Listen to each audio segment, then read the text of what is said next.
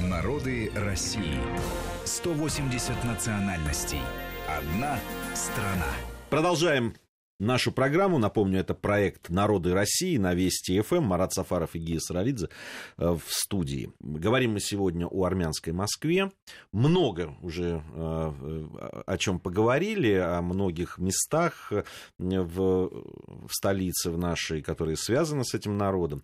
Все-таки вот я хотел бы вернуться угу. к дореволюционной Москве, и все-таки чем занимались? Предприниматели. Вот, допустим, э, в Тифлисе было известно, были и предприниматели, но очень много было не только ну, там, лавочной такой мелкой торговли, но и ремесленников. Вот, и это всегда считалось именно э, прерогативой э, армян. Да? Были и лавы такие специальные, и, и обувные, часовщики, да. обувные, mm. да, и ну, все, что связано с ремеслом.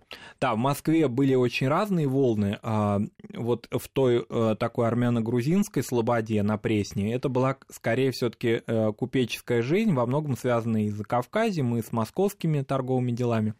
Это, конечно, уже в дальнейшем в XIX веке, в предреволюционную эпоху, уже расслоение шло очень существенно. Вот, допустим, по Тарасовым это видно.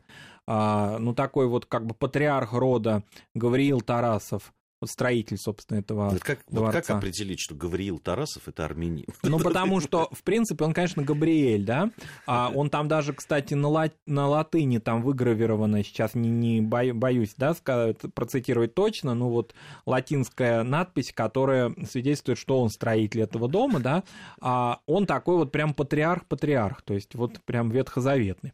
А уже вот его родственник Николай Тарасов, он уже ну и, конечно, многие, я не знаю, историки МХАТа, они немножко обидятся, но он такой прожигатель жизни немножко, да, то есть у него уже капитал существует, да, и он, значит, там и в разные любовные истории вступает, и МХАТу покровительствует, и со Станиславским дружит, это неплохо, и это дружба, да, с великим Константином Сергеевичем, но просто он уже не занимается торговым делом своих предков. А начало века – это вот этот период. А были банкиры, банковский капитал вообще очень интересно был сосредоточен а, у армян и в Закавказье. То есть в Закавказье они тоже а, одними из первых, если не первые, пришли из местных народов к банковскому капиталу а, и бизнесу в этой сфере предпринимательства. А, ну, были, конечно, ну вот э, уже ну, уровень, допустим, не мелких торговцев, но, во всяком случае, каких-то продаж э, продуктов из Закавказья или из южно-русских губерний, связанных с фруктами. Ковроделие было, вот это все присутствовало. Но все-таки не это определяло жизнь э, армянской Москвы в дореволюционную эпоху, потому что, во-первых, количество, мы когда вот так говорим, да, уникально, что столько всяких интересных и разных явлений в культуре разных имен, а община-то сама по себе в предреволюционную эпоху была маленькая достаточно. И э, большая часть ее все-таки уже составляли представители студенчества, приезжавшего в Москву, интеллигенции. В Первую мировую войну количество стало увеличиваться, потому что здесь э, появилось большое количество беженцев из Османской империи после тысячи, трагических событий 1915 года. Всегда армяне чувствовали Россию э, как свою защитницу, и, собственно, это и произошло именно в Первую мировую войну, когда люди многие э, спасли свои жизни именно благодаря тому, что они перешли там реку Аракс, другие реки, да, и перешли на российскую территорию Российской империи, Восточную Армению, но скапливаясь там, там было тяжело, война, быт неустроенный, дальше двигались к Тифлису и дальше по военно-грузинской дороге во Владикавказ и в Россию, и до Москвы доходили. Некоторые даже пешком доходили. Поэтому Москва уже вот такая совсем предреволюционная, она была наполнена армянами, их было было много. Упомянули Владикавказ, из Владикавка... Владикавказ тоже одна из таких точек, ну, хоть и меньшей степени, но тоже такого, э, такой родник армянской общины. В частности, э, в Москву прибыл э, уже упомянутый Евгений Багратионович Вахтангов, еще тогда его фамилия ни о чем не говорила, да, не стала еще символом искусства, и он э, вот тоже, вот, как бы сказать, тянулся к Москве, потому что патриархальный быт э, дома его отца, это все его тяготило, э, и ему хотелось именно вот устремиться в Москву, и здесь он прославился.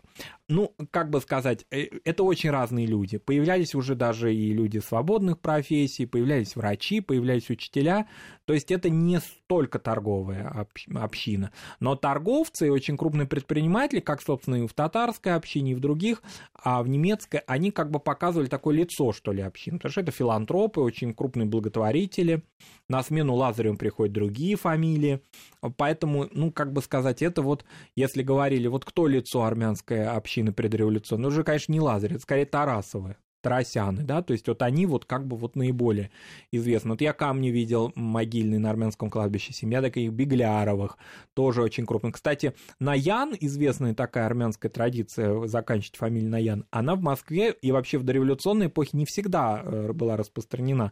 Фамилии заканчивались на, по, э, на славянский манер, то есть на ов. Таманов, Бегляров, ну, да, Джангаров, но, но это, это, это и грузинская, да, и грузинская была таким, да, Цициановы, например, да. Да, да, да. Вот. Что касается, допустим, образования или школ, ну, была, конечно, церковная система, да, она была очень качественная.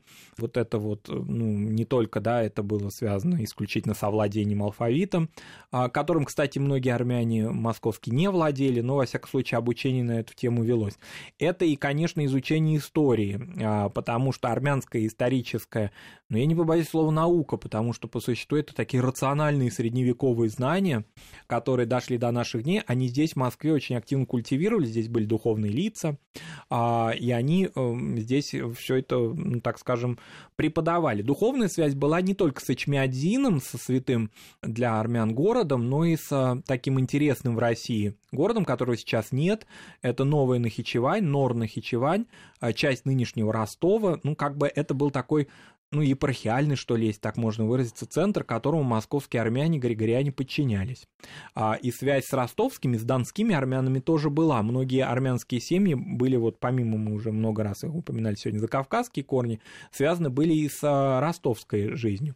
А, в Москве, например, вот если так взять какие-то имена, ну просто вот уже в завершении программы, чтобы на вскидку и армянским слушателям будет приятно пантеон расширить, если кто это хочет сделать, и не армянским тем более. Андрей Труая, например, очень крупный французский э, такой новелист, писатель, историк. Э, вот он тоже происходит из э, рода Тарасовых и очень много об этом всегда вспоминал. Несколько лет назад он скончался, очень большую, долгую, насыщенную жизнь прожил, был большим другом России. Вот выходец из тоже корнями из этой семьи. И совершенно антипод ему а, Мариэта Шагинян, да, со своим таким ультра советским пролетарским таким творчеством, хотя это, конечно, не все этим только определяется, человек, конечно, мудрый, уникальный, интересный, а, и тоже очень приверженный армянской культуре. Вроде бы она советский писатель, и московский, и в Москве она всю жизнь свою прожила, но «Путешествие по советской Армении» одна из таких известных книг ранней советской литературы. Имен можно называть, э, ну, не из числа деятелям армянской культуры, жившим жившим в Москве.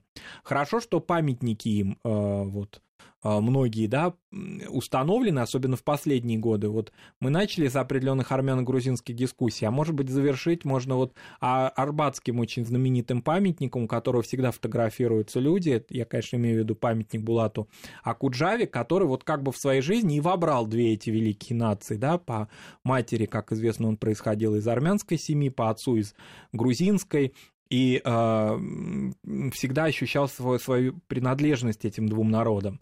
Ну вот то, что как бы вот такие мемориальные какие-то места армянской Москвы и э, деятелям культуры армянам есть здесь у нас в городе, улицы названы э, в честь деятелей разных совершенно. Они даже как бы, я думаю, что если бы они собрались вместе, они были бы даже удивлены, насколько разные у них ну, так скажем, судьбы, да, но в городской среде они остались допустим, ну, Люсиновская улица, только вот назвать около метро, а, Добрынинская, Серпуховская, студентка Люсик Лисинян, вот она там, значит, на, в октябрьских боях ну, я даже не знаю, насколько она там участвовала, но, во всяком случае, такая мученица советского пантеона. В честь нее вот названа эта улица. И так далее. То есть это многим сейчас идущим москвичам или приезжающим в город по улицам, читающим названия, не вдомек, что они связаны с многовековым армянским присутствием в городе. Это, конечно, ну, абсолютно такая первозданная часть городской жизни. Ну, вообще, э, э, мы не, это не первая программа, которая посвящена многонациональной Москве. Мы говорили уже о немецкой слободе, о грузинском присутствии. Вот сегодня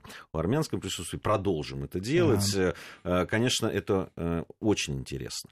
Интересно, когда ты живешь в городе, и и наталкиваешься, да, ну, есть э, прямые указания, там, да. Большая Грузинская, Малая Грузинская, Большая Грузинский вал, да, да, Армянский переулок, Большая Татарская, а, вот, а уже там э, чуть-чуть там Толмачевский переулок, уже не все не знают, все, что это. Да. Но... Или Люсиновскую улицу. Да, Люсиновская. Как, какой же Лианозова, да, тоже, которая связана с армянскими предпринимателями. Э, ну, мне кажется, что это интересно, и мы продолжим это делать через программу программу мы вновь вернемся в многонациональную Москву, будем говорить и о а, татарском присутствии, да. А, и о еврейском, еврейском присутствии да, в Москве. А, в общем, есть у нас планы в этом да. смысле. Я напомню, что это наш проект «Народы России». Марат Сафаров и Гия Саралидзе, ведущие этой программы. Я надеюсь, что совсем скоро мы вновь с вами встретимся. Народы России. 180 национальностей. Одна страна.